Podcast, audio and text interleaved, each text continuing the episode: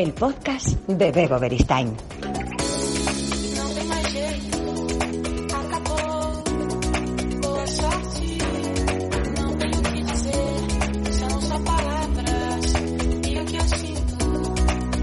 Hola, ¿qué tal? Os damos la bienvenida a un nuevo episodio de este podcast en el que vamos a hablar de ser felices. Diréis, ya estamos, siempre estamos hablando de ser felices y eso es una utopía, casi no lo vamos a conseguir. Bueno, hay gente que lo consigue ¿eh?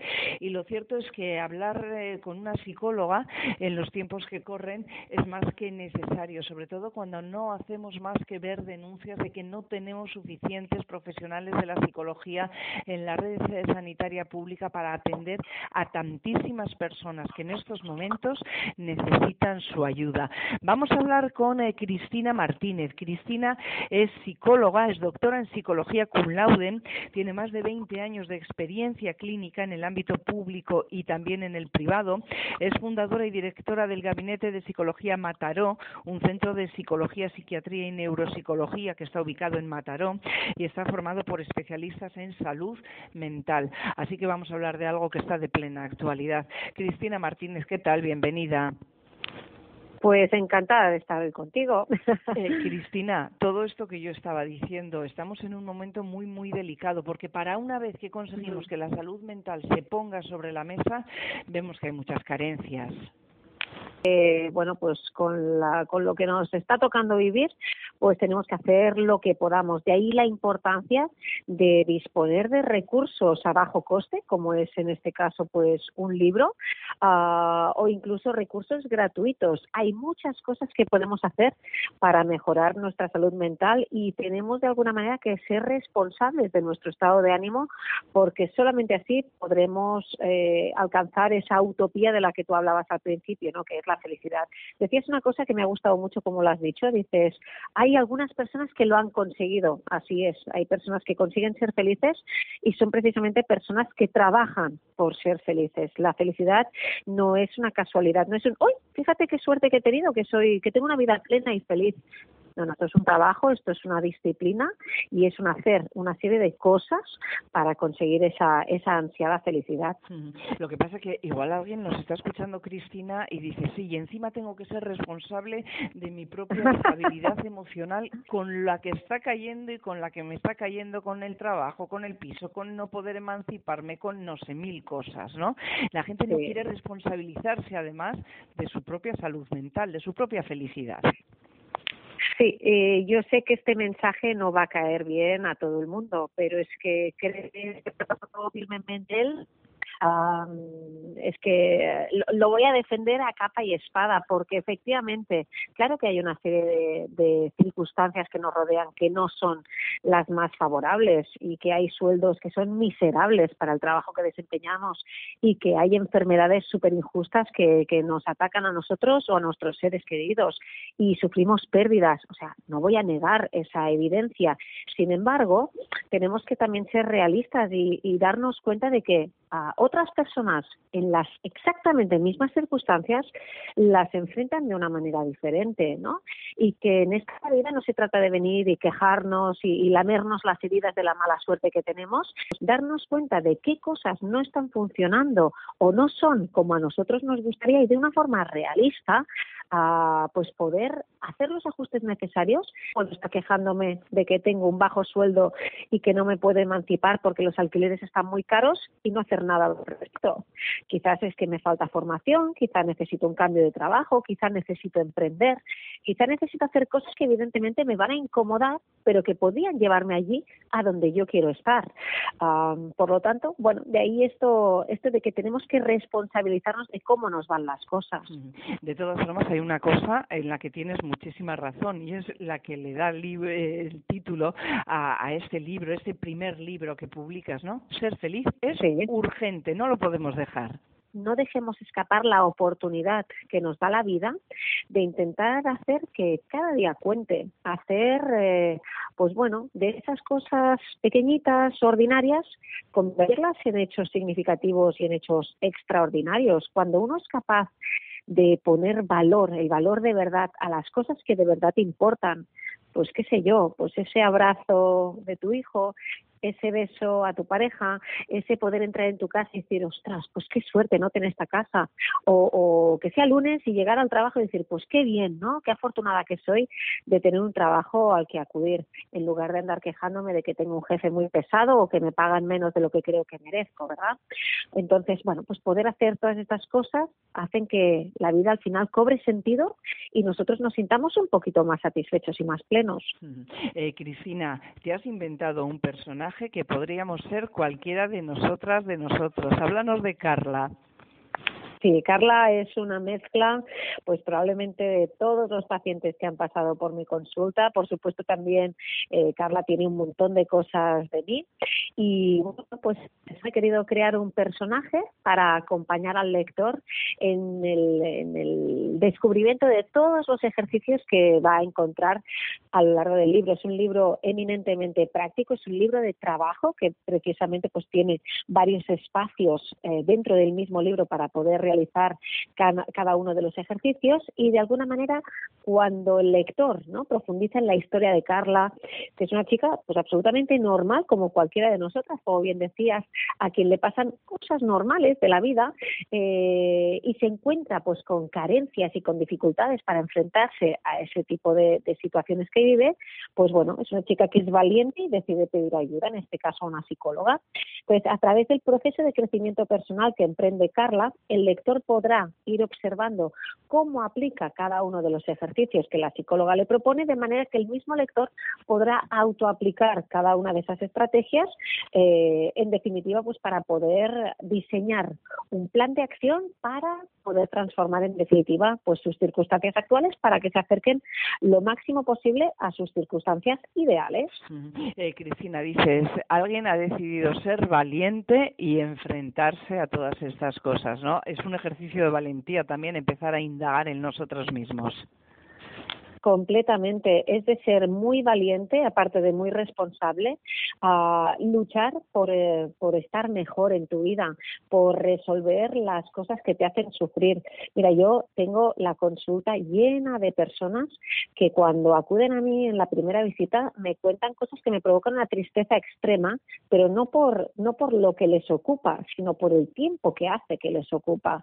Personas, pues por ejemplo, ¿no? que te cuentan que tienen, sufren un trastorno de conducta alimentaria que las hace profundamente desdichadas y que arrastran esta, arrastran esta patología desde hace 30 años. Y dices, madre mía, 30 años padeciendo, ¿y por qué no os pido ayuda antes? O personas que tienen problemas de pareja graves desde hace 20 años, ¿no? Y, acuden a ti cuando ya están absolutamente desesperadas, cuando ya no ven salida y, y realmente el nivel de sufrimiento que sienten es tan alto que ya no pueden aguantar más solas. Eh, de ahí el título, Ser feliz es urgente. Es que es urgente, es importante que te pongas manos a la obra, ¿no? En definitiva, eh, poder disponer de los recursos necesarios para hacer este proceso de transformación va a ser algo fundamental que requiere, como decíamos, mucho coraje, mucha valentía y mucha energía, por supuesto. Y es urgente también que ajustemos nuestras expectativas, porque igual ponemos las expectativas demasiado altas, ¿no, Cristina? Claro, esperamos demasiado primero de nosotros mismos, después de los demás, esperamos infinitamente demasiado y también de la vida en general. Y cuando eso que esperamos lo esperamos de una forma rígida, de una forma absolutista, de una forma que no permite ningún tipo de modificación, entonces estamos destinados al más absoluto de los fracasos y a la más absoluta de las perturbaciones emocionales. Cuando lo que tú esperas, como digo, de una forma rígida, inflexible, no se ajusta a la realidad, entonces el resultado que vamos a obtener indudablemente va a ser de baja tolerancia a la frustración. Y esa frustración se puede manifestar de formas muy diversas, desde sentimientos de depresión, sentimientos de angustia, de rabia extrema, de culpa. Así que vamos a hacernos un gran favor a nosotros y a nuestra paz interior si aprendemos a gestionar, perdón, a ajustar adecuadamente lo que esperamos de nosotros, de los demás y de la vida y aceptamos pues que no tenemos el control de todo y que tampoco pasa nada y que con lo que tenemos vamos a intentar jugar la partida pues de la mejor manera posible. Hay un término que no es que se haya puesto de moda, ese término ha estado ahí siempre, pero ahora lo nombramos especialmente, la resiliencia. Cuando no hemos alcanzado nuestras expectativas, cuando nos hemos frustrado, tenemos que superarlo y aplicar esa resiliencia. Exacto, la resiliencia es esa capacidad que tienen algunas personas de forma innata de rehacerse, de recomponerse de eventos muy duros, traumáticos y muy dolorosos y de alguna manera de salir fortalecidos de esas experiencias tan complicadas que a veces, pues por desgracia, la vida nos pone ¿no? en el camino. Eh, sin embargo, hay otras personas que no nacen con esa fortaleza personal, con esa capacidad. Sin embargo, como habilidad que es, es susceptible de ser entrenada y podemos convertirnos en personas más resilientes si sabemos cómo hacerlo. Y por supuesto en mi libro pues doy las claves para lograrlo. ¿Y cómo aprendemos a liderar nuestra vida y dejamos de pensar que son terceros quienes tienen que hacerlo? Pues lo primero es entendiendo lo que lo que decíamos hace un rato, ¿no?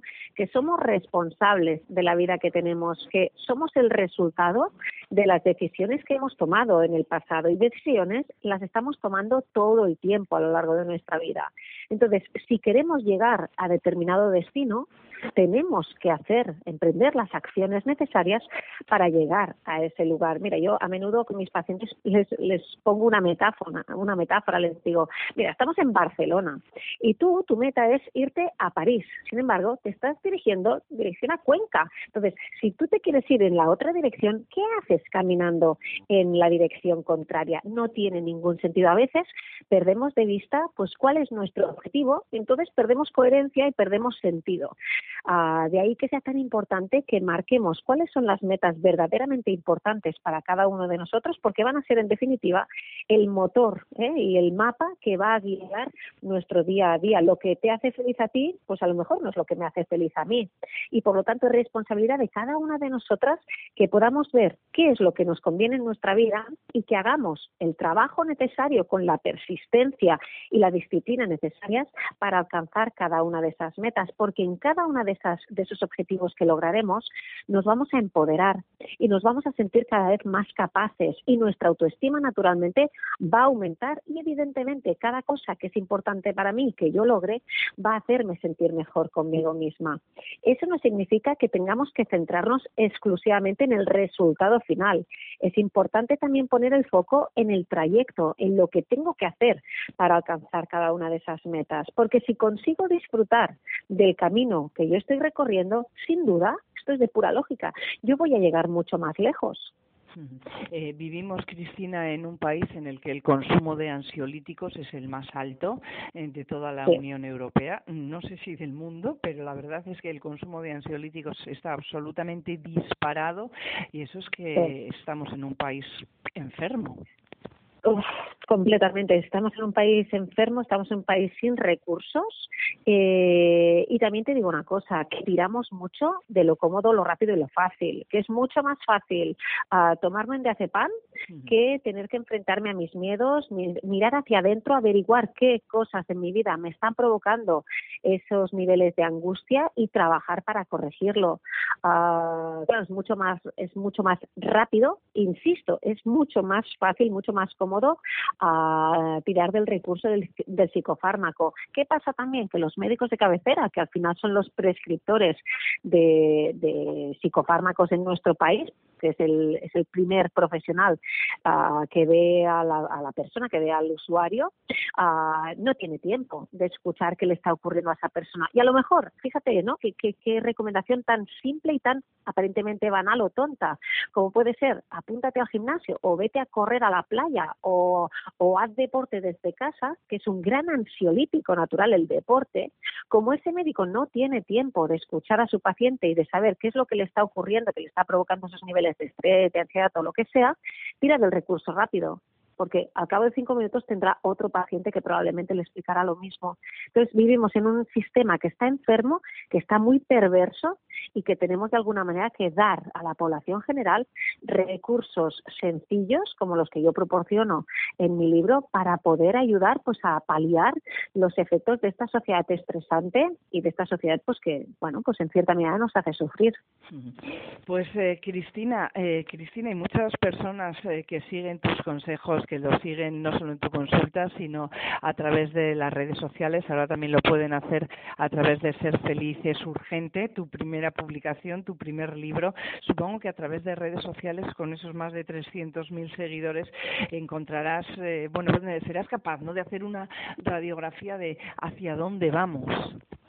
Sí, sí, y además es algo que a mí me hace muy, muy feliz poder ayudar a las personas que me siguen, ¿no? Con mis pildoritas diarias de consejos, de reflexiones, de, de, de, bueno, pues de recursos que trato de compartir para que, pues para poder ayudar al máximo número de gente posible. Y la verdad es que el retorno que recibo en forma de gratitud, bueno, me, me envían unos mensajes que, que son espectaculares y que en realidad pues dan sentido, ¿no? A toda esta tarea que yo hago en redes sociales que como tú bien sabes es una tarea cero remunerada. ¿eh? Instagram no nos paga a los creadores de contenido ni un céntimo, es más, nos penaliza uh, no mostrando nuestro trabajo uh, ni siquiera a las personas que nos siguen. Pero bueno, las que sí que consiguen acceder al contenido, uh, a mí me consta que es, que es de gran ayuda mis publicaciones y yo con eso pues me doy más que por satisfecha.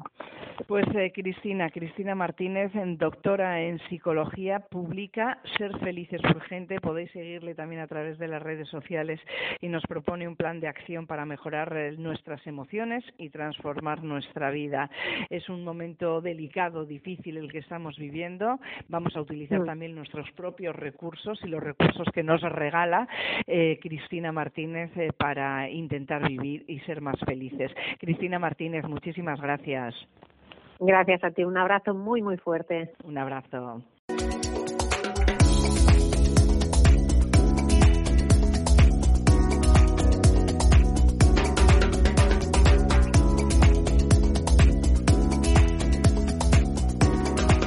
El podcast de Bego Beristain.